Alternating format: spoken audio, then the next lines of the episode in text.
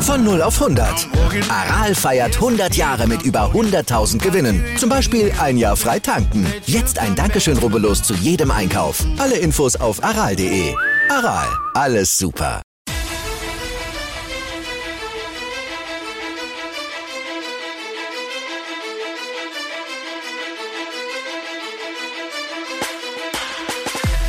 Hallo und herzlich willkommen zu Fantasy AT, der Fantasy Football Podcast und ich will euch wieder ganz herzlich zu einer neuen Episode begrüßen. Mein Name ist Joey Conswinder und an meiner Seite ist wie immer der wunderbare Michi Dockers. Michi, in den letzten Division Insights haben wir ja nicht so gut über Zach Wilson gesprochen. Zack, er sich gleich verletzt. Haben wir irgendeinen Fluch losgetreten mit den Division Insights Picks? Ja, zuerst einmal Servus an alle. Danke für die Blumen, Joey. Du bist auch wunderbar. Ähm, oh, danke. Ähm, ich, ich traue mich, ich traue mich nicht zu sagen, ja, wir haben nicht, wir haben kein, ja, wir werden jetzt nicht so positiv, aber ich meine, ich glaube, in zwei bis vier Wochen ist das hoffentlich eh gegessen und dann ist er wieder da, oder? Rechtzeitig. Ja, war natürlich ein Schreckmoment. Äh, haben schon gedacht, Kreuzband, zack, weg. Aber eigentlich Glück und Unglück. Äh, in Anführungsstrichen nur der Meniskus hat jetzt eine OP gehabt und der Timetable ist zwei bis vier Wochen. Könnte wirklich, wirklich schlimmer sein. Und er hätte auch wie Beckton gleich äh, out for season sein können. Und schon wäre die Saison eigentlich von den Jets, naja, wie soll man sagen, hätte man eigentlich schon aufhören können, oder? Wenn ja. der Starting QB und einer der besten O-Liner sich verletzt, ja, wird es einmal schwierig, das irgendwie eh schon, wenn man die Jets ist, ein bisschen, dass man das kompensieren kann, wäre fragwürdig gewesen. Aber zum Glück, äh, wir natürlich, also auch wenn wir jetzt per se beim Fantasy nicht so Fans von ihnen sind. Natürlich hoffen wir, dass sich kein Spieler verletzt und dass der junge Mann natürlich weiterspielt und eine Bomben Hall of Fame Karriere hinlegt. Also wirklich nur toi toi toi und von uns da eine speedy Recovery, oder Doki? Ja, definitiv alles Gute äh, von uns äh, an dieser Stelle. Aber ich meine, man muss ja auch sagen, es tut mir echt leid an alle Jets-Fans. Also prinzipiell hat man es als Jets-Fan eher nicht leicht. Die letzten Jahre, Jahrzehnte, ich weiß es nicht. Es ist, es ist ja wirklich schwer eigentlich, da, äh, da zu sagen, ich, ich glaube nur King of Queens, der einzige mir bekannte Jets-Fan in Amerika. Nein, aber, aber Spaß beiseite. Nein, man hat sich einfach. Man hat sich einfach und solche Sachen machen es halt auch nicht leichter. Ähm, ja, es ist halt auch nicht, wenn man sich die Division anschaut, ja, Bills, Patriots, Dolphins, oh, es ist halt, es ist halt schwer. Es ist kompliziert. Ja, das, also sie hatten ja einen, einen guten Stretch da äh, unter mit Max Sanchez damals als Quarterback eigentlich da in, die, in den Playoffs gekommen, auch für Ferrari geschlagen. Aber gut, diesen, diesen Trend haben sie nicht fortführen können und dann eigentlich ja Probleme an der Quarterback-Position, an Head-Coaching-Front und noch und nöcher. Also ja, wäre gut, yeah. wenn da mal zumindest auf der Quarterback-Position was Sinnvolles für die nächsten Jahre mal da ist, was ja. respektabel Sinnvolles. Ja, da möchte ich kurz einwerfen, da es kann nur einen geben, Highlander-Prinzip, Case Keenum. Warum nicht? Ach so, dass sie dafür traden sollen. Ja, Case, Case Keenum. Keenum. Ja, also nicht. sensationell, ich setze mich, ich setze mich immer wieder für Case Keenum, sensationell tippen. Ja, vielleicht, vielleicht schickt er ja ähm, äh, irgendwelchen Freundinnen von Zach Wilsons Mama die ähm, Nummer von dem Spital und da gibt es einen nächsten Skandal und schon ist er draußen. Mm, ja, hört sich verlockend an. Und Case Keenum ist auf einmal der Starting Quarterback der New York Jets. Das, und wird. Also ich glaube, der wird jedes Team durch sein. Der wird irgendwann mal jedes Team durch sein. Ich bin mir ja, ziemlich sicher. Äh, Fitzpatrick. Ich ja, habe das ja, cool ja, gefunden. Ich weiß, ich weiß, ich will noch ein bisschen. Wir haben Zeit. Aber hast du das gesehen beim Draft Day, wo eine ganze also Partie Männer mit lauter Fitzpatrick Jerseys unterwegs war, jeweils von einem Team, wo er gespielt hat. Und glaube, wir waren zwölf Typen mit verschiedenen Jerseys. Sensationell. Sensationell. Ein Traum, ein wirklich, ein wirklich ein Traum, ein super Typ. Ja, da, da hat man um, viel ähm. gesehen, viele Städte kennengelernt und weiß auch, ähm, äh, wie der ähm, Immobilienmarkt in jeweiligen Städten wahrscheinlich funktioniert. Ja, definitiv, definitiv. Wenn es wer weiß, dann er. Und vielleicht das bald stimmt. auch Case Keenum. Wir werden sehen. Oh ja, natürlich, natürlich. Ja, und in dieser Folge dreht es sich natürlich wieder um unsere Division Insights. Aber vorher ein kleines Announcement, oder, Doki? Wir starten heuer zum ersten Mal unsere Fantasy AT Stadtliga. Ja, und da wollen wir euch natürlich dabei haben. Das heißt, wenn ihr dabei teilnehmen wollt, euch mit uns messen wollt, natürlich ein Team wird von uns übernommen, dann schreibt uns bitte auf unseren sozialen Medien auf Instagram zum Beispiel. Und zwar brauchen wir nur die Stadt, das Land, die Gemeinde, Bezirk, was immer ihr wollt, für den ihr antreten wollt. Das heißt, wir wollen das wirklich so international wie möglich zu machen. Das heißt, ihr müsst nicht in Österreich nur sein, ihr müsst auch nicht dort wohnen. Wir werden das nicht überprüfen, sondern wenn ihr ein Herz für euer Stadt, für euer Land, für einen Bezirk, für eine Gemeinde habt und ihr wollt es bei uns in unserer Stadtliga repräsentieren, bitte steigt ein, meldet euch. Es gibt natürlich eine Auslosung und wenn ihr dabei seid, habt ihr die Chance, gegen uns und mit anderen anzutreten. Zu gewinnen gibt es natürlich auch was. Also ihr geht nicht mit leeren Händen nach Hause und ihr habt die Möglichkeit bis zum 24. August noch eure Teilnahme bei uns bekannt zu geben. Danach ist es geschlossen. Wir machen dann die Auslosung und eine Woche später wird der Draft auch sein. Und natürlich, wir machen mit mit einer Mannschaft. Wir haben uns jetzt noch nicht ausgemacht, welchen Bezirk, welche Stadt, welches Land. Das müssen wir uns noch überlegen, aber eine wird von uns gehostet. Es ist eine Zehn-Mann-Liga, das heißt, wir brauchen noch neun Kontrahenten, die sich mit uns und mit anderen messen wollen. Also, wenn ihr Lust habt, bitte schreibt uns, macht's mit bei der ersten Fantasy AT Stadtliga. Und keine Angst, bitte traut euch einfach. Egal, ob ihr jetzt äh, neu in Fantasy seid oder auch schon alte Hasen. Ähm, ihr wisst, wie das ist mit Fantasy, ja. Also da kann alles passieren und meistens passiert auch immer alles, ja. Also bitte traut euch einfach und schreibt uns.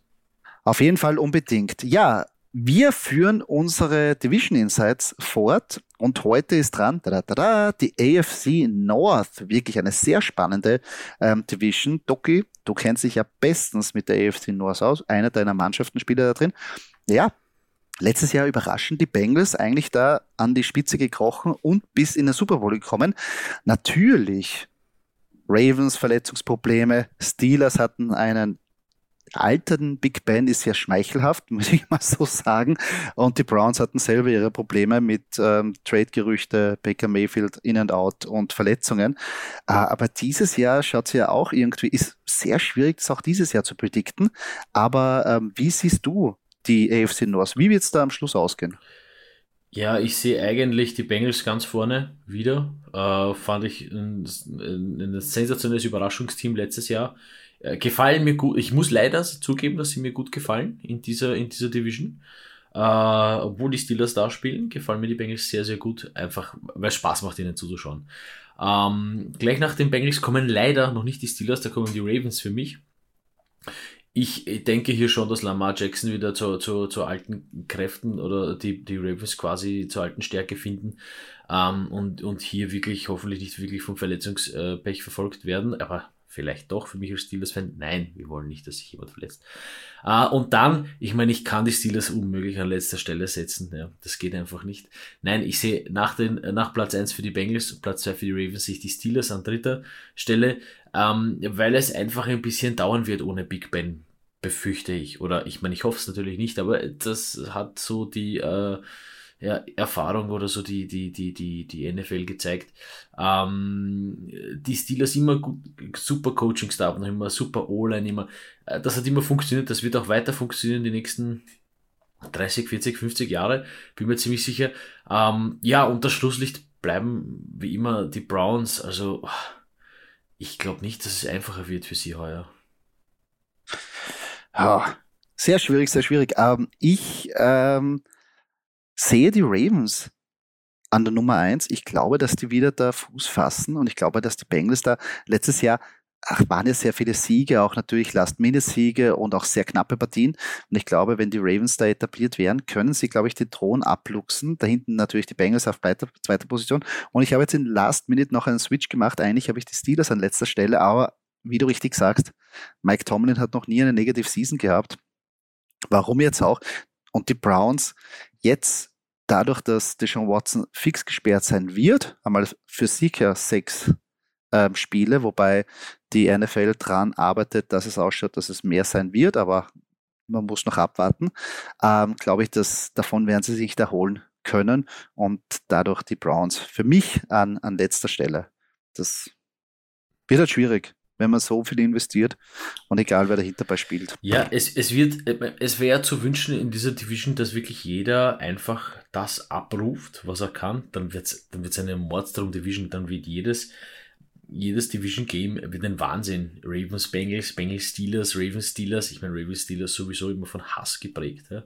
Sensationell. Also, ähm, ja, also um es zu vervollständigen, Bengals, Browns, Ravens, Browns, Steelers, Browns auch, ja, wird auch toll.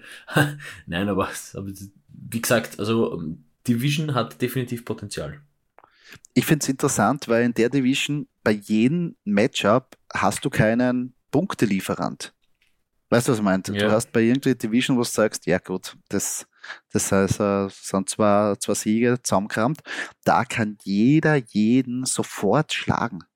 Also rein, wie du sagst, aus Hass heraus, aber auch von den Skills natürlich und natürlich auch das, dadurch, dass man sich ja so gut kennt.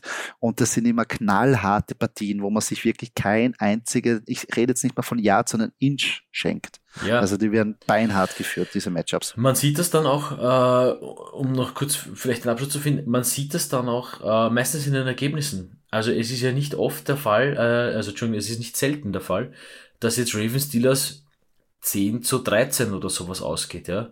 Und man schenkt sich halt auch halt wirklich nichts, ja. Bei den Bengals wäre ich mir da eben nicht so sicher. Die Bengals haben wirklich eine super, mega geile Offense, äh, wo sicher mehr werden kann. Aber wie gesagt, Ravens, Steelers, Browns, das, das könnten wirklich, wirklich auch äh, viele, viele äh, Partien werden, die nicht wirklich äh, punktemäßig eskalieren, aber äh, sehr viel äh, wertvoller Football dabei ist. Ja, aber auch geschult, äh, geschuldet daran, dass in der Division generell immer ähm, einer der zwei Top-Defenses alleine mit den Ravens und mit den Steelers traditionell ist und die Bengals und die Browns ja gar nicht so weit hinten nach sind. Auch die Browns Defense ja. knallhart. Und ja. die Bengals haben, schlicht, haben still und heimlich sich auch eine sehr gute Defense da erarbeitet. Also das sind echt ähm, ja wirkliche Experten am Werk, wenn man das so sagen kann. Auf jeden auf Fall. Der, auch auf der Defense Front. Ähm, und jetzt schlittern wir gleich rein von Defense in die Offense, für uns Fantasy-Spieler relevant. Und da haben wir ähm, zwei unterschiedliche Spieler bei den Ravens auf der Draft-Position, Doki. Ja, ich gehe, ich bin heuer, ich bin heuer ein Titan-Fan. Äh, Habe ich beschlossen. Nein, ich gehe mit Mark Andrews. Ähm, es ist einfach, macht halt der Position Ranker, Titan Nummer 2, Mark Andrews, sensationell. Ähm, es hat früher funktioniert, es wird immer wieder funktionieren. Ja, die Ravens können mit Titans gut arbeiten. Lamar Jackson kann mit Titans gut arbeiten. Ähm, er ist ein fixer Bestandteil einfach dieser Offense. Ich muss jetzt auch ehrlich sagen, ja, ähm, der einzige, der ihm jetzt da hier von der Erfahrung ähm, nahe treten könnte, ist halt Rashad Bateman. Ansonsten, wenn ich jetzt so das, mir das Starting Lineup anschaue, äh, mit Prosh und Duvernay und Mark Andrews, dann bleibe ich bei Mark Andrews einfach hängen. Ja? Und zwar noch eben vor, ähm, vor einem Running Back einfach. Ja? Ähm, und das soll ein bisschen so, so die Erinnerung sein, dass, und wir wissen ja, wir brauchen per se nicht viele Punkte äh, für einen, bei einem Titan. Ja? Es reicht ja schon, wenn er 10 macht. Aber Mark Andrews hat definitiv für mich das Potenzial, dass er so aller beste Zeiten Rob Gronkowski 15 bis 20 Punkte pro Spiel locker macht. Ja, hat wieder Potenzial, als Nummer 1 Teilen zu finishen. Hat er letztes Jahr still und heimlich der Travis Kelsey den Thron abgeluchst. Ähm, ja, ist, glaube ich, eine gute Option einfach. Also wirklich, wenn man den haben will, ist er, ist er keine schlechte ähm, Draft-Option. Ähm, ich bin aber mit dem Quarterback gegangen, der ihn bedienen wird, und zwar mit Lamar Jackson. Ähm, hat er ordentlich zugelegt in der Offseason und zwar positiv, also mehr Muskel, mehr Power und wieder fit. Also so ähm, wie wir? So, ja, wirklich. So, die Off-Season ist ja quasi simultan verlaufen. Ähm, aber kann wieder ganz klar für mich einer der heißesten Quarterbacks in der NFL sein. Ähm, eben, was wir eh kennen. Rushing Upside, ja, hat er einer der schnellsten äh, Quarterbacks oder auch generell einer der schnellsten Spieler in der NFL. Passing Game hat er wirklich einen Schritt nach vorne gemacht letztes Jahr, aber natürlich durch die Verletzung, ja, ist er ein bisschen jetzt ähm, schwierig, das alles zu beurteilen. Aber ich glaube, die Ravens und Lamar Jackson sind wieder zurück, wenn er fit bleibt. Wird, natürlich fällt jetzt eine Anspielstation, aber ich glaube, das hindert Lamar Jackson nicht. Weil auch in seiner Rookie-Season war jetzt nicht das vollgespickt jetzt so oder in die letzten Saisonen mit so viel High-End-Waffen. Und Marquise Brown hat man vorher auch nicht gekannt. Das heißt, er arbeitet mit dem, was er hat. Und ich glaube, das ist aber auch nicht die Identität, sondern primär wollen sie den Ball laufen. Ähm, Mark Andrews ist ein Viech in der Mitte. Ähm, und dann auf der Outside haben sie talentierte Spieler. Also ja, für mich Lama Jackson, ganz interessanter Mann heuer. Ganz interessanter Mann. Ja, man darf auch nicht vergessen, Coaching-Staff ist top bei den Ravens. Ja. Also ja, wenn Lamar Jackson auch unverletzt bleibt äh, und wenn er und, und so wie er zugelegt hat, ja, an Physis, ähm, dann sind die Ravens für mich auch ganz vorne. Ja. Also ganz vorne hinter den Bengals halt, aber ganz vorne in der NFL. Und nicht vergessen, er ist in einem Contract hier und er will um einen neuen Vertrag spielen. Vielleicht, also das motiviert natürlich auch. Also ich glaube, er will jetzt den, der beste Lama Jackson sein, die die Welt jemals gesehen hat. Und das ist wirklich ein, ein, eine Ansage. Ho so. Hoffe ich für alle Ravens-Fans. Ich persönlich hoffe es nicht. Natürlich, das, da kommt der Angstschweiß schon auf die Stirn. Ähm, wo wir auch Angstschweiß bekommen, ist äh, bei unserer Down-Position. Da haben wir ja denselben Spieler ausgesucht bei den Ravens. Ja, es ist J.K. Dobbins. Ich meine, Bleibt der fit? Wird der fit sein? Wird der durchspielen? Kann, kann, schafft er es? Das sind so die Fragen, wo man dann immer, ah, J.K. Dobbins habe ich, habe ich gelesen, habe ich gelesen, guter Mann, guter Name, gut, äh, Ravens, ja, ja, das, das wird passen. Mm. Es, das ist so ein bisschen für mich so dieses Bauchgefühl aus der Erfahrung raus, wo ich sage, Obacht. Ich weiß nicht, wie du siehst, aber das ist so mein, mein, mm. das Problem ist halt auch Lamar Jackson, ein bisschen, das ist halt für Running Backs immer schwer. Ich sehe es genauso. Also für mich jetzt Jackie Dobbins per se ist ein talentierter Spieler, keine Frage. Und kann da in der, in der Ravens Offense natürlich für Furore sorgen. Aber für mich ist er beim, äh, ist einfach der Preis mittlerweile zu hoch, weil er doch ähm, für das, ich weiß ja wirklich nicht, ist er schon fit genug? Kann er den ganzen Workload schon stemmen? Und für mich muss er dann wirklich sehr effizient sein mit seinen Chancen, weil das Backfield ist vollgespickt mit ähm, guten Namen. Ähm, und, und, und sie rotieren auch viel. Das haben sie immer gemacht. Und er müsste eigentlich nahe kommen mit äh, vor einigen Jahren, wo ähm, Mark, äh, Mark Ingram diese sensationelle Saison gehabt hat. Und da ist die Frage, ob er schon fit genug ist. Ähm, das nächste ist natürlich, er wird überhaupt nicht im Passing Games, äh, im Passing Game implementiert oder eingebaut. Ja, Lama Jackson neigt eher dazu, dann selber zu laufen. Und wo wir schon beim Stichwort Lama Jackson sind, der nimmt dann natürlich auch Rushing beziehungsweise Touchdowns weg. Also für mich ist das ja schwierig, aber für mich nicht mehr als ein RB 2, 3 mit natürlich Upside, aber ich, ich, ich, ich gehe nicht mit ihm mit. Muss ich ehrlich sagen. Ich, also wie gesagt, es tut, wenn der eine konstante Season, also oder konstante Season, wenn der wirklich einmal äh, den Workload gepackt hätte und verletzungsfrei geblieben wäre, dann ja, es ist halt schwer. Es ist wirklich bei den Ravens, also auf der Impact Field hat man es nicht leicht. Das stimmt, das stimmt. Ähm, dein Value Pick? Ja, mein Value Pick, da Mark Andrews mein absoluter Top äh, Draft Pick ist, gehe ich mit Value Lamar Jackson. Wieder ein bisschen Erfahrung dabei. Lamar Jackson, glaube ich, äh, in den letzten drei Seasons zweimal gehabt. Ich mich jetzt täuschen. Also einmal auf jeden Fall dabei gewesen. Und ja, das Problem ist halt, man wartet, also das Problem ist, man wartet immer so auf diese Lamar Jackson Hochzeiten Spiele, dass das jedes Spiel ist. Das wird sicher nicht der Fall sein, ja, das ist keine Frage. Aber es ist absolut, absolut, absolut Value für mich, ja. Lamar Jackson rennt, passt, kann einfach alles, wenn er verletzungsfrei bleibt, sensationeller Typ. Value Pick. Lamar Na, vor allem, wo, wo er jetzt gedraftet wird mit Position Ranking Nummer 4, also zwischen 3 und 4, finde ich schon, dass er das auf jeden Fall zurückzahlen kann, wenn er fit bleibt, dass er da auf jeden Fall am Schluss unter den Top 5 Quarterbacks finishen kann. Ja, definitiv. Ähm, dadurch, ja sehe ich ja. Wie gesagt, auch mein Draft-Pick, also Value verstehe ich auch. Mein Value-Pick ist Rashad Bateman.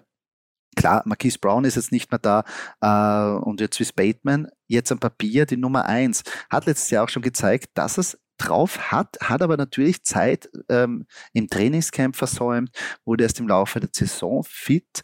Ähm, das heißt, es war jetzt noch nicht das komplette ähm, Outcoming äh, von Rashad Bateman letzte Saison, aber ich glaube jetzt mit Lamar Jackson im Trainingscamp, mit dem vollen Fokus, ist er für mich eine super Option in der fünften oder sechsten Runde, dass ich mal den nasche, der in Zukunft vielleicht der Wide Receiver 1 sein kann. Natürlich gibt es da noch einen Mark Andrews, aber der ist für die, für die späten Runden schon eine sehr, sehr gute Option.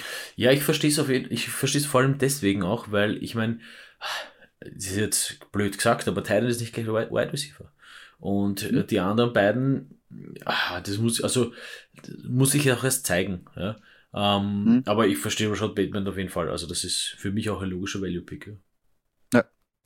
Ähm, kommen wir zu den Sleeper. Ich meine, ist klar, wenn wir jetzt down bei ähm, Jackie Dobbins sind, dass vielleicht ein anderer Running Back unserer Sleeper ist, oder Doppel? Ja, da fällt jetzt der Apfel nicht weit vom Stamm, ne?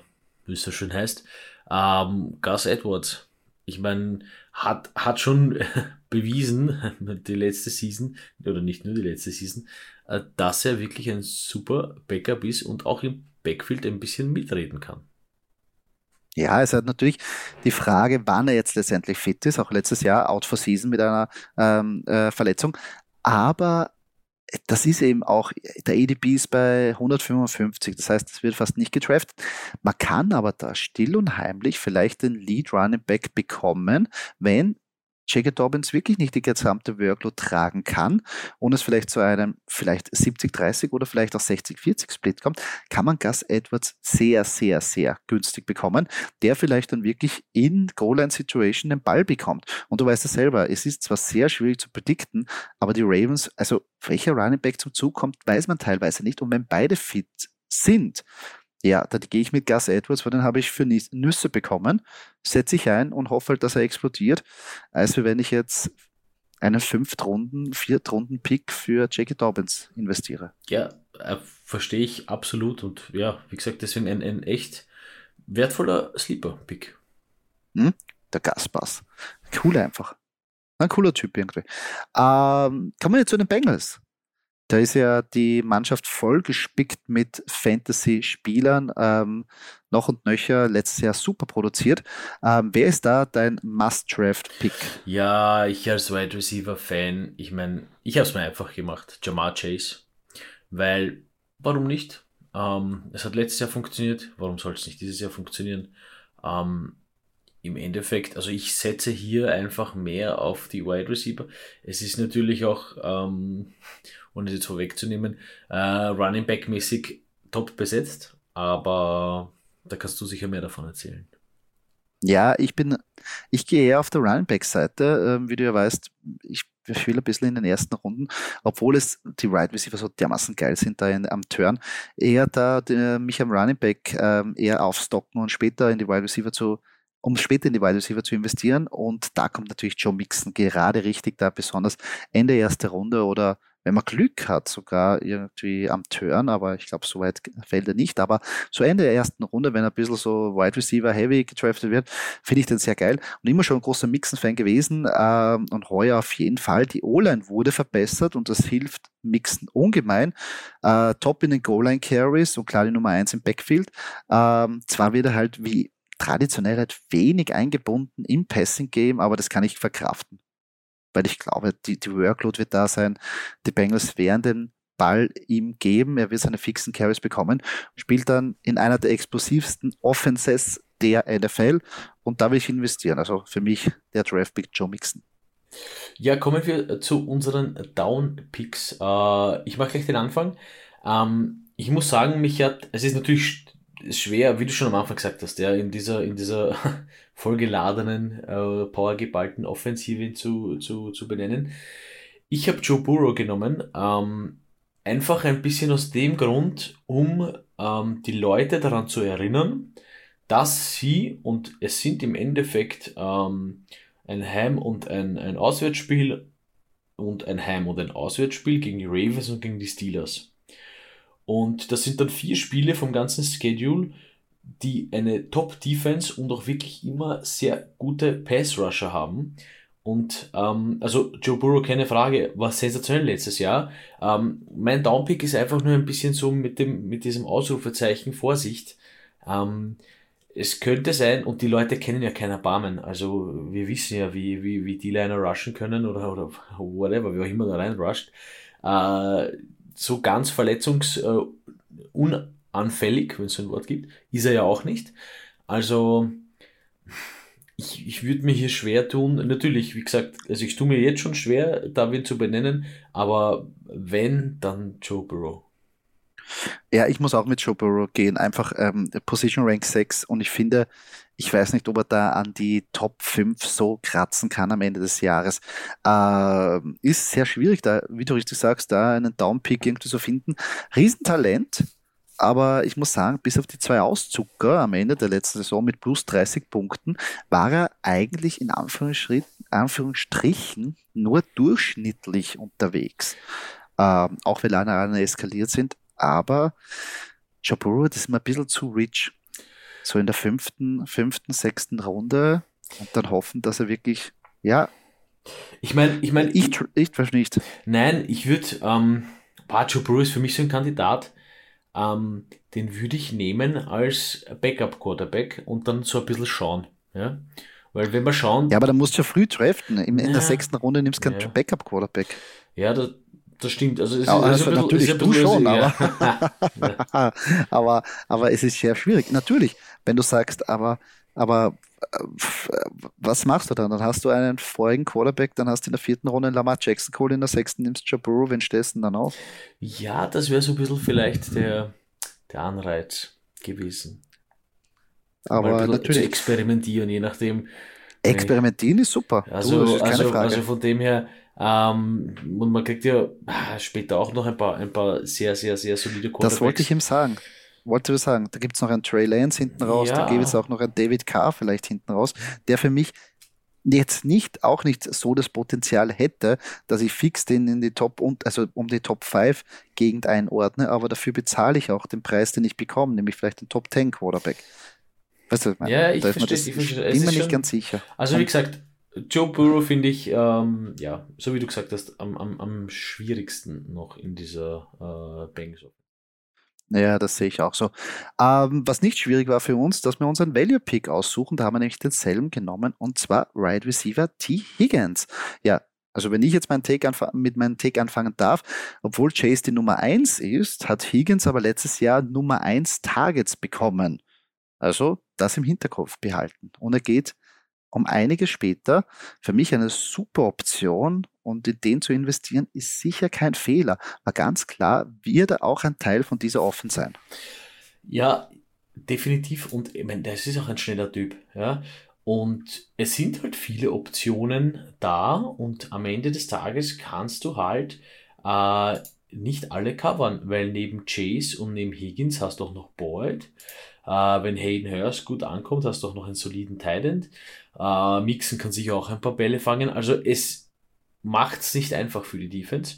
Ähm, und deswegen, und deswegen finde ich, bringt T. Higgins einfach Value. Ja, ja T. Higgins ist ja auch ein Viech. Ich meine, der ist riesig, schnell, athletisch, dann, unglaublich eigentlich. Der nächste, also der, nächste der so ist wie wir. Ja, ich habe alles auch geschaut. Das ist ja Wahnsinn, die schauen alles auch. Nein, aber er wäre zum Beispiel auf einer anderen Mannschaft, die jetzt nicht Jamar Chase hat, der Nummer 1 Receiver. Was der wirklich kein einziger weit und breit. Ähm, da geht er ein bisschen unter. Was aber nicht heißt, dass er in der Offense untergehen wird, weil er wird ein fixer Plan. Also sie werden einen fixen Plan für ihn haben. Ähm, du hast ja ein bisschen vorher gespoilert, unseren Sleeper-Pick, Doki. Ja, weil ich hoffe, dass er ankommt. Ähm, ich hoffe, er wird funktionieren äh, und ich glaube auch, er wird funktionieren. Also das ist so äh, Titan Hayden Hurst. Ähm, wie gesagt, ich meine, da, da gilt jetzt auch ein bisschen so das, was ich bei T. Higgins gesagt habe, weil wenn du halt Chase, Boyd und Higgins hast, dann hast du halt noch Hurst. Und äh, mhm. für das, dass der eigentlich relativ später noch zu haben wäre, was so die Predictions sind, finde ich das einen echt äh, soliden Sleeper-Pick. Ich finde ihn auch, es ist nicht nur ein solider, es ist ein Deep, Deep, Deep Sleeper eigentlich, weil den hat keiner auf der Liste. Ähm, man kennt ihn vielleicht noch aus früheren Baltimore Ravens Zeiten, aber ja, ich, äh, letztes Jahr natürlich davon, erst bei den Atlanta Falcons ein bisschen ähm, da ähm, Vergessenheit geraten durch Kyle Pitts, aber das ist ein super athletischer Passcatcher, der da wirklich für Furore sorgen kann. Und natürlich nicht vergessen, letztes Jahr war CJ Uzuma kurzzeitig auch Fantasy-relevant. Und ich glaube, das ist jetzt nicht so geschuldet, ja, das war CJ Uzuma, der beste Talent der Welt, sondern das war einfach das System. Wie du richtig sagst, auf der Seite müssen es mal T. Higgins und Jamar Chase covern. Dann muss einer auch auf äh, Joe Mixon aufpassen, Tyler Boyd ist im Slot. Und dann ist auch noch ein Hayden Hurst, der ein talentierter Talent ist und meiner Meinung nach noch mehr diesen Upfield äh, Approach hat als ein CJ Usuma, der ja so ähm, in den kurzen, in den Medium Routes ähm, operiert hat als wuchtiger Talent und Hayden Hurst, einer, der wirklich auch jede Route rennen kann und auch tief rennen kann. Und ich glaube, dass er sehr gefährlich sein wird. Und vor allem, wie du richtig sagst, ADP ist bei 191 Position Rank 25, den draftet keiner. Das heißt, wenn ihr investieren wollt, einen Flyer nehmen wollt auf irgendeinen Teil, wenn ihr euch das nicht sichtig seid oder wenn ihr da am Anfang irgendein äh, jetzt keinen bekommen habt und gesagt habt, so wurscht, das streame ich, Heidenhörst ist, glaube ich, euer Mann. Ja, wie gesagt, also ein, ein, perfekter, auf, ein perfekt aufgelegter Sleeper bei den Bengals. Hm? Finde ich sehr cool. Ähm, gehen wir weiter zu den Cleveland Browns. Ja, die Browns haben eine durchwachsene Offseason gehabt mit dem äh, Baker Mayfield Dilemma. Danach haben sie auch noch die Shaw Watson getradet, der prompt natürlich eine Sperre bekommen hat für die sechs ersten Spiele mal fix. Wie es weiter ausschaut, wissen wir jetzt momentan zu dem Zeitpunkt nicht. Aber ja, von den sechs Spielen gehen wir mal fix aus. Das hat natürlich einen herben Schlag für die ganze Mannschaft, für die Offense und natürlich auch für die Passcatcher, aber nicht so für die Running Backs und da ist auch einer unser Must-Draft-Pick. Ja, die Browns machen es uns da auch halt ein bisschen einfach mit diesen ganzen Sachen, die da rund um diese Franchise passieren. Nick Chubb, mein, mein und dein, also unser Draft-Pick, es gibt kein mein und dein in der Beziehung, unser Draft-Pick, ähm, wer, wer, wenn nicht der, wer, wer soll es denn sonst funktionieren, ja? Wenn jetzt mal Jacoby Brissett anfängt mhm. und dann Watson vielleicht übernimmt, ich meine, das ist halt schon eine Umstellung, ja? Äh, wir als alter Wide Receiver wissen äh, das und kennen das. Ja, auf jeden Fall. Aber er hat ja, was mir Mut macht, er hat gesagt, er will endlich mal die Leading Rusher Krone haben war zweimal, glaube ich, an Nummer zwei jetzt wieder sie haben. Das heißt, er ist motiviert. Und ich glaube, die Motiv Motivation braucht er, weil wer, wenn nicht er, wie du richtig gesagt hast, soll in den sechs ersten Spielen eigentlich für sie die Partie gewinnen. Und da muss da ein Anker sein. Äh, und dadurch die Workload wird sicher da sein. Es ist eine solide Option am Turn. Äh, meiner Meinung nach fällt er ein bisschen raus aus, den, aus der ersten Runde, aber ich sehe da keinen Grund dafür, weil er wird einfach solide seine Zahlen runterschrauben. Wie eine Maschine. Also ab und zu ist es so wie Duracell-Hasel. Das ist einfach stur, stur, stur, stur, stur. Keine Starallüren, einfach nur, ich will Football spielen, ich will reinschädeln und ich will Meter machen. Das ist natürlich ideal für die ersten, also nicht nur für die ganze Saison, aber für die ersten sechs Spieler betrachtet sehr wichtig für die Browns, dass sie überhaupt in die Gänge kommen. Ähm, wer aber da am wenigsten profitieren kann von der Deshaun Watson Suspendierung, ist natürlich ein Wide Receiver Doppel. Amari Cooper, ein ehemaliger Cowboys Wide Receiver, der zu den Browns gekommen ist. Ähm, ja, wie gesagt, das Ganze drumherum ist halt einfach, also ist einfach, es ist nicht einfach für einen Wide Receiver und das wird halt dauern. Ich meine, natürlich, äh, wenn, wenn man jetzt nichts, wirklich, wirklich nichts anderes übrig bleiben sollte, ja, und mein, und mein Autopick im Draft Amari Cooper nimmt, dann schaue ich einmal und dann werde ich eh sehen, ja, äh, wie das funktionieren wird bei den Browns. Aber es, es ist, es ist, äh, also per se würde ich nicht auf ihn spekulieren. Ja. Nein, ich auch nicht. Ich verstehe auch nicht die Leute, die sagen, das wird einfach, auch weil weit und breit keiner da ist, wird einfach Value haben und ähm, super Targets und so wie Brandon Cooks alles zerlegen. Glaube ich nicht. Egal wer anstatt Watson als QB für die Zeit einspringt. Das wird nicht schön und ich glaube nicht, dass er diesen Impact haben wird, weil letztes Jahr bei den Cowboys im Schnitt elf Punkte in Half PPA gemacht und das in einer weitaus besseren Offense, mit einem fixen Gameplan, mit einem Quarterback, den er gekannt hat und wo er schon Chemie gehabt hat. Und darum glaube ich nicht, dass jetzt seine Zahlen besser sein werden in einem neuen Team, was eher run-heavy ist, um mit einer sehr, sehr unstabilen oder besser gesagt Quarterback-Situation mit Fragezeichen. Ich meine, also, wenn, wenn von mir aus irgendeiner sagt, okay, wenn Watson zurückkommt, dann wird er ein super Quarterback.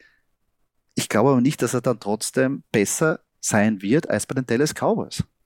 Ich muss dazu sagen, weißt, ich mein, was ich meine? Ja, verstehe ich, verstehe ich auf jeden Fall. Ähm, ich meine, man kann schon das Experiment wagen, was ich auch gemacht habe in einem unserer Mock Drafts, dass man ihn nimmt bei EDP 59 wenn ich dann jetzt schon dann ein bisschen so äh, meinem Plan gefolgt bin und jetzt experimentierlustig bin, wie gesagt, frei nach dem Motto, schauen wir, dann werden wir eh sehen. Ja? Am Harry Cooper quasi. Aber im Prinzip am Anfang einmal, wenn ich noch nicht wirklich mein Team so habe, wie ich es mir vorstelle, würde ich ihn nicht nehmen. Hm, völlig klar. Ähm, Value Pick, hast du ja auch einen interessanten Mann ja, auserkoren. Ich bleibe einfach bei den Titans. Äh, David Njoku, ähm, für mich Value hat, hat auch schon ein bisschen äh, immer, immer, immer wieder ein bisschen in Andeutung, äh, dass er eskalieren könnte. Äh, war auch ähm, ein paar Partien durchaus solide. Wie gesagt, ich erinnere nochmal, Titan ist jetzt nicht so die Position, äh, die da viele Punkte braucht, um, um wirklich effizient zu sein. Aber für mich in dieser, in dieser schwierigen äh, Browns Offense ähm, wirklich Value. Ja, finde ich voll und ganz. Sie haben ja später noch auf einer anderen Position, aber da gebe ich meinen Take später dazu. Für mich ein Value-Pick ist Kareem Hunt. Der ist einfach noch immer komplett, also obwohl er eigentlich still und heimlich immer gute Sachen daraus den Hut zaubert, obwohl er jetzt nicht die Nummer 1 bei Browns, bei den Cleveland Browns ist, finde ich, dass der eine super Option ist. Und äh, jetzt nicht vergessen, Talent ist da, keine Zweifel. Ähm, die Positionen seiner Offense in der Offense ist ein bisschen limitiert. Ja, jetzt hat er gefragt nach einem Trade. Die Browns haben aber gesagt, ja klar, no way, wir werden dich nicht traden. Das haben es bei Baker Mayfield auch gesagt. Also das, das müssen sie sagen. Die werden nicht auf einmal sagen, ja sicher, such da eins aus, sondern sie sagen, interessiert uns nicht, du bist ein Teil von unserer Mannschaft.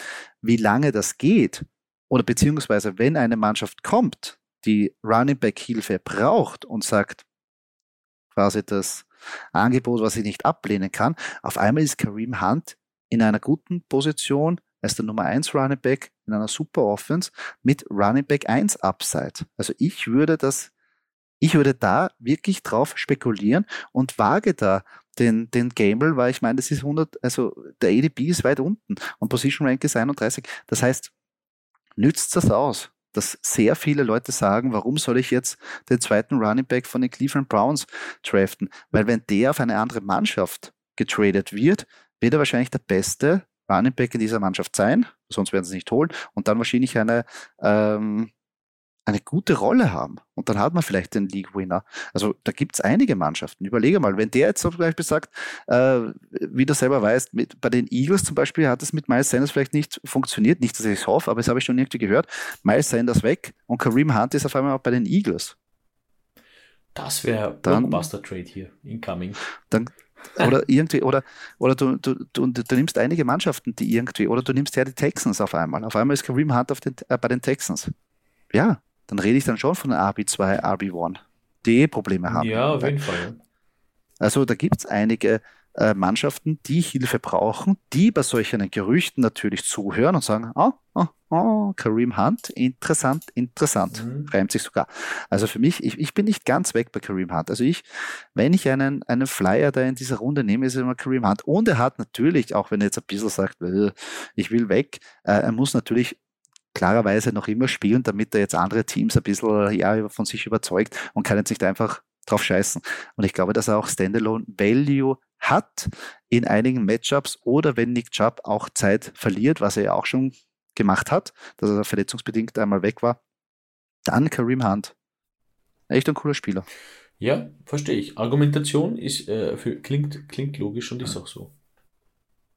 Sehr gut, das freut mich, wenn ich dich ein bisschen überzeugen konnte. Sleeper Pick, Doki. Sleeper Pick, ähm, wie gesagt, von dieser gebeutelten äh, Browns Offense für mich Donovan Peoples Jones ähm, hat für mich so ein bisschen das Potenzial von, naja, wenn halt mit Cooper und Joko nichts geht und jetzt Hand vielleicht auch nicht funktioniert und ja, vielleicht funktioniert dann halt Peoples Jones.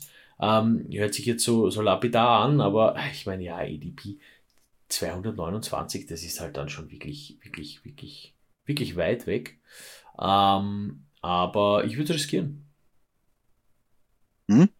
Ich ich habe ihn vor, ich, ich meine, er war ja, glaube ich, letztes Jahr sogar der, der, der Stats-Leader mit, glaube ich, trau nur traurigen 500 Yards oder so.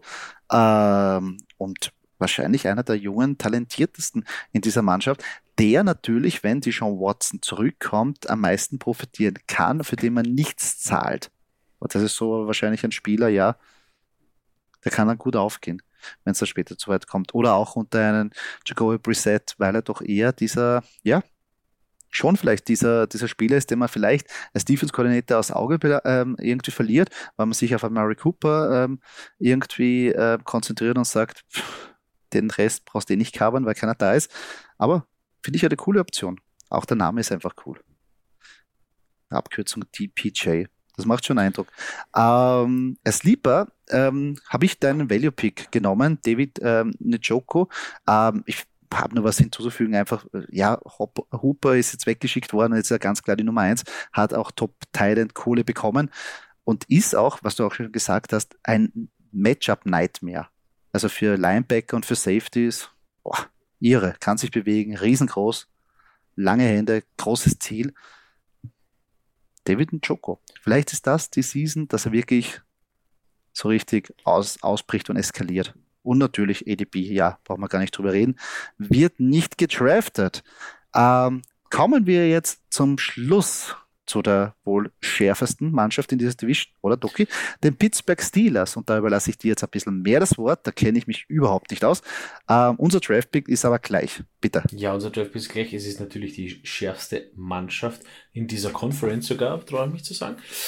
ähm, nein, schön wäre es natürlich. Ähm, ich weiß, dass sie ein bisschen in Umbruch sind und ich freue mich schon drauf. Ich freue mich wirklich riesig auf die heutige Season. Ähm, da wird man wirklich sehen, wie gut äh, Coaching-Staff funktioniert, wie gut das mit Management geht und für welche Leute man sich da entschieden hat. Ähm, lange Rede, kurzer Sinn. Najee Harris, äh, absolut äh, Draft-Pick. Wie gesagt, es funktioniert immer. Ole funktioniert immer bei den Steelers. Running Back funktioniert immer bei den Steelers. Ob Bell oder Connor oder Harris. Ähm, passt egal, wie man da reinstellt. Es funktioniert und bringt viele, viele Fantasy-Punkte sehe ich genauso. Also ein Must-Draft-Pick, äh, Heavy Use, obwohl ich natürlich deine Ansicht nicht so sehe, dass die Offense so richtig, äh, O-Line so richtig gut ist, aber ich glaube, ähm, es hilft schon, wenn der Quarterback weiter als fünf Yards werfen kann. Das hilft, glaube ich, ungemein für den Gameplan.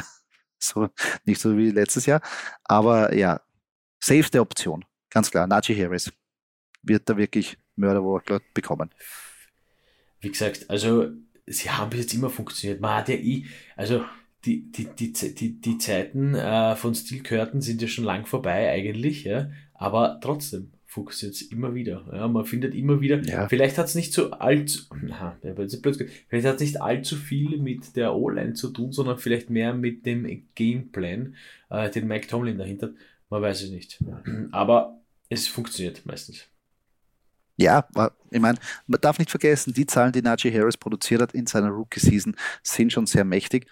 Als Rookie, wohlgemerkt. Also, wenn wir davon ausgehen, dass der eigentlich noch einen Schritt nach vorne macht, ähm, ja, glaube ich, dass da ein guter, also auf der Running Back Position sind sie gesetzt, aber anscheinend nicht so auf der Quarterback Position, wenn ich mir deinen Downpick anschaue.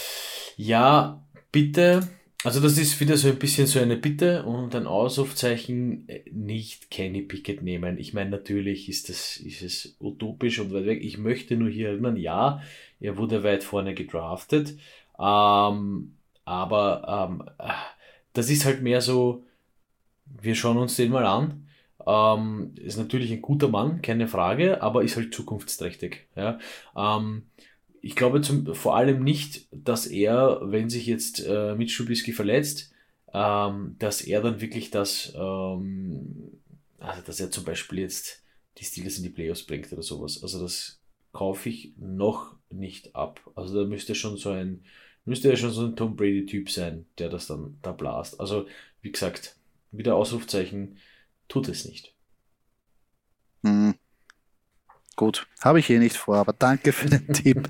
Ähm, wenn ich nicht draften würde, und ich weiß schon, da stoße ich, glaube ich, ein paar Ecken an, ähm, ist Deontay Johnson. Ich bin einfach nicht sold bei Johnson. Ähm, es, es, gibt sehr viele, die dermaßen verliebt in ihn sind und glauben, das wird das nächste, der nächste Wahnsinns-Receiver.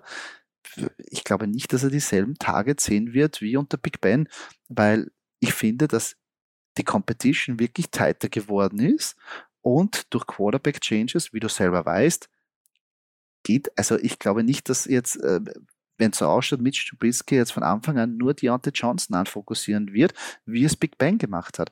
Und wenn ich mal anschaue, wo er circa geht in den Drafts. Ähm, da habe ich ja, äh, das ist eine DK Metcalf, ähm, Jalen Waddle, Brandon Cooks, Travis Etienne, wenn ich den jetzt dazu nehme, oder ein Darren Waller, Gabriel Davis.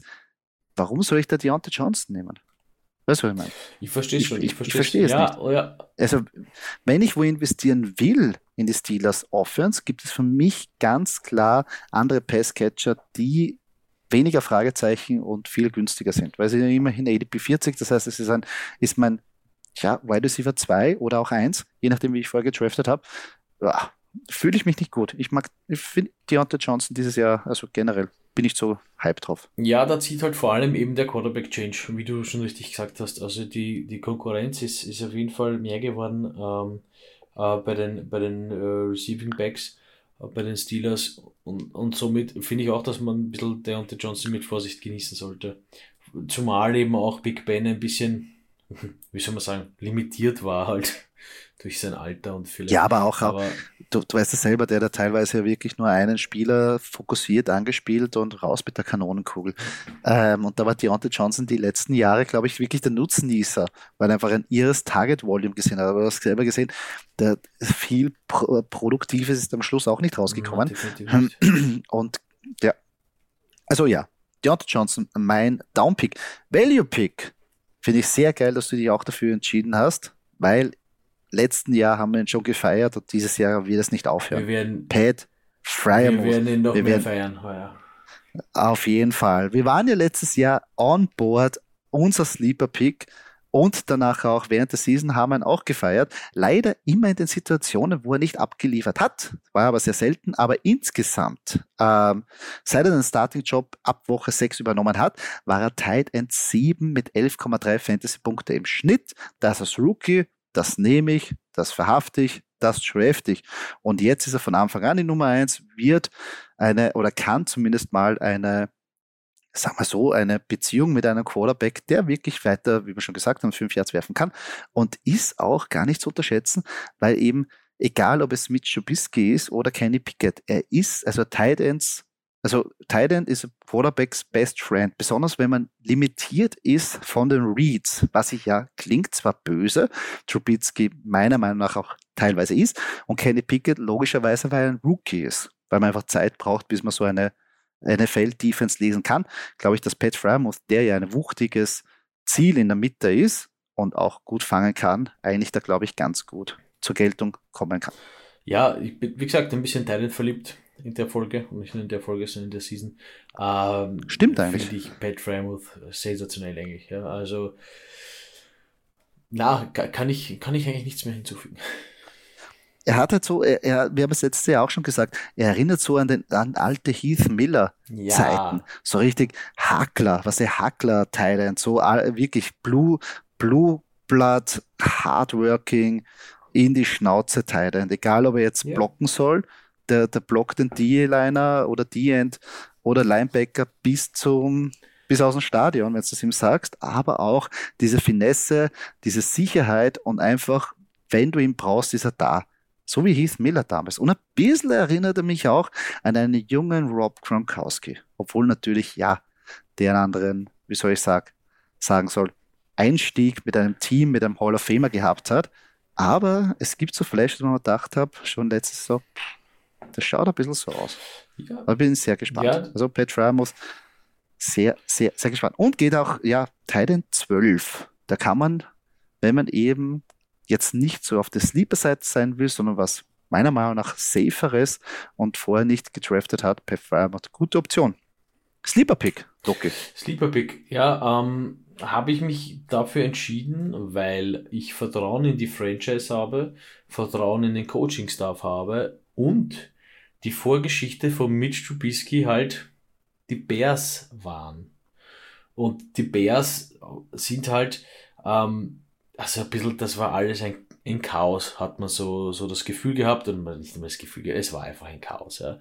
Ähm, und dieses Vertrauen, glaube ich halt, ähm, also man hat den halt geholt, weil man, weil man halt glaubt, der kann's und ich traue den Leuten zu und ich traue mit Schubisky das zu.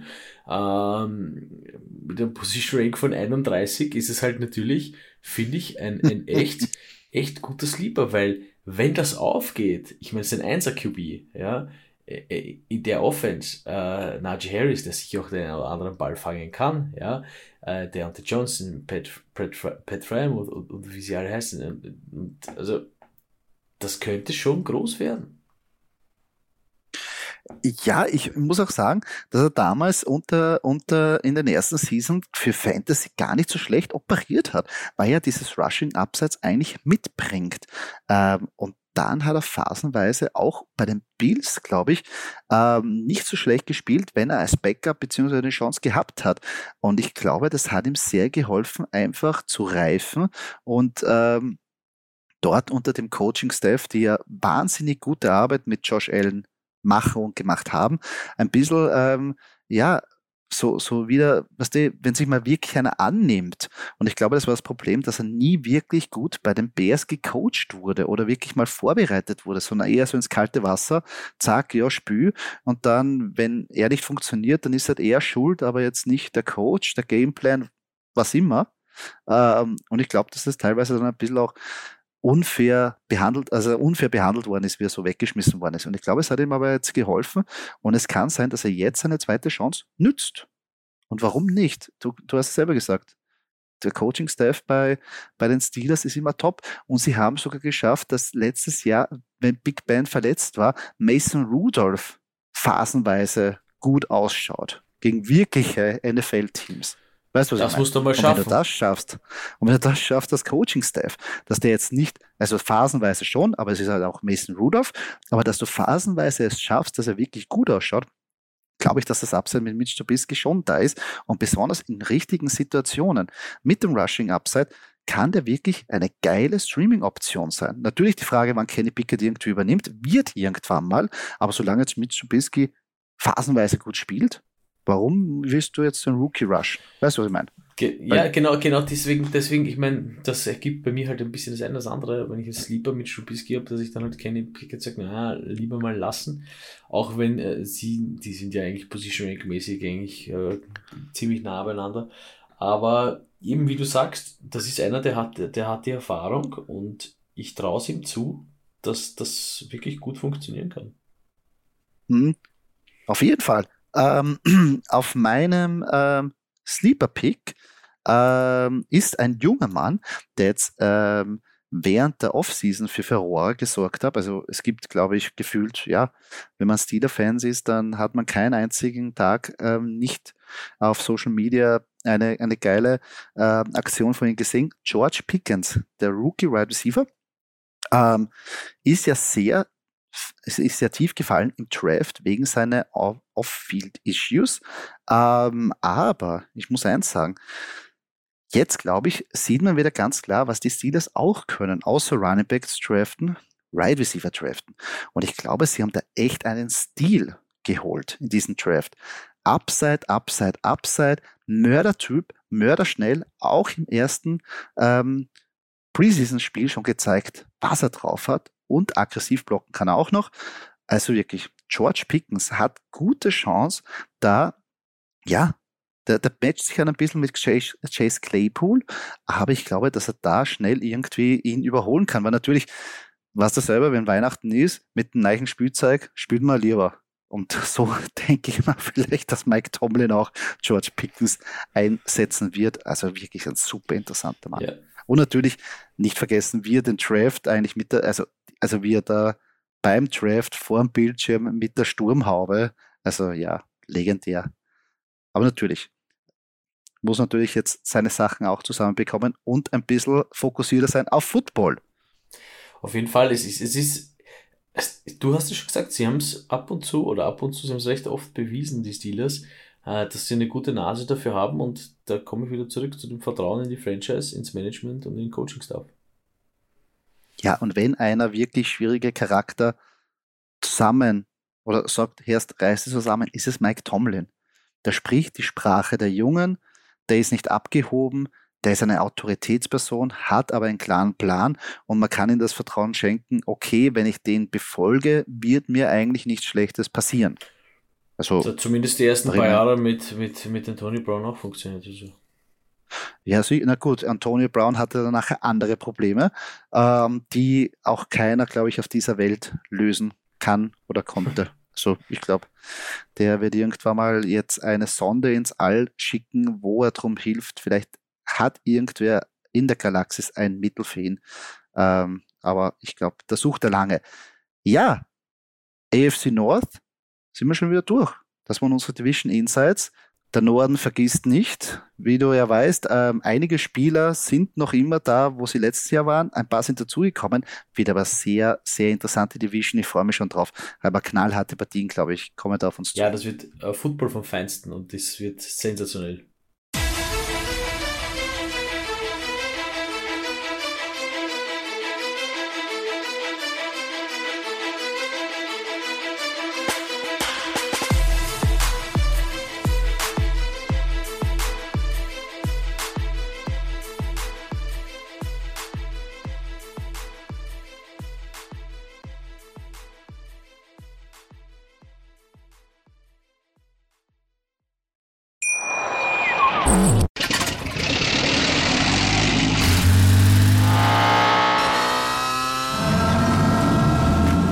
Auf 100. Aral feiert 100 Jahre mit über 100.000 Gewinnen. Zum Beispiel ein Jahr frei tanken. Jetzt ein Dankeschön, rubbellos zu jedem Einkauf. Alle Infos auf aral.de. Aral, alles super. Wie viele Kaffees waren es heute schon? Kaffee spielt im Leben vieler eine sehr große Rolle. Und das nicht nur zu Hause oder im Café, sondern auch am Arbeitsplatz. Dafür gibt es Lavazza Professional. Kaffee am Arbeitsplatz, der genauso lecker schmeckt wie in eurem Lieblingscafé. Die perfekte Kaffeelösung für jede Art von Unternehmen. Klein, mittel, groß. Ihr habt auf jeden Fall einen Kaffee, der schmeckt. Die richtige Motivation für eure Arbeitstage. Alle Infos zu Lavazza Professional findet ihr auf lavazzapro.de mit allen Kaffeelösungen für euer Büro. Ich habe mich natürlich schockverliebt, weil die war wirklich ganz, ganz klein. So begann die Mensch-Hund-Beziehung zwischen Christina und Tierschutzhund Frieda. Und wie es danach, nach dem ersten Moment der Verliebtheit, so weiterging und welche Klippen es danach zu umschiffen galt, das hört ihr in der neuen Ausgabe von Iswas Dog, dem Podcast für harmonische Mensch-Hund-Beziehungen. Iswas Dog? Mit Malte Asmus. Überall, wo es Podcasts gibt.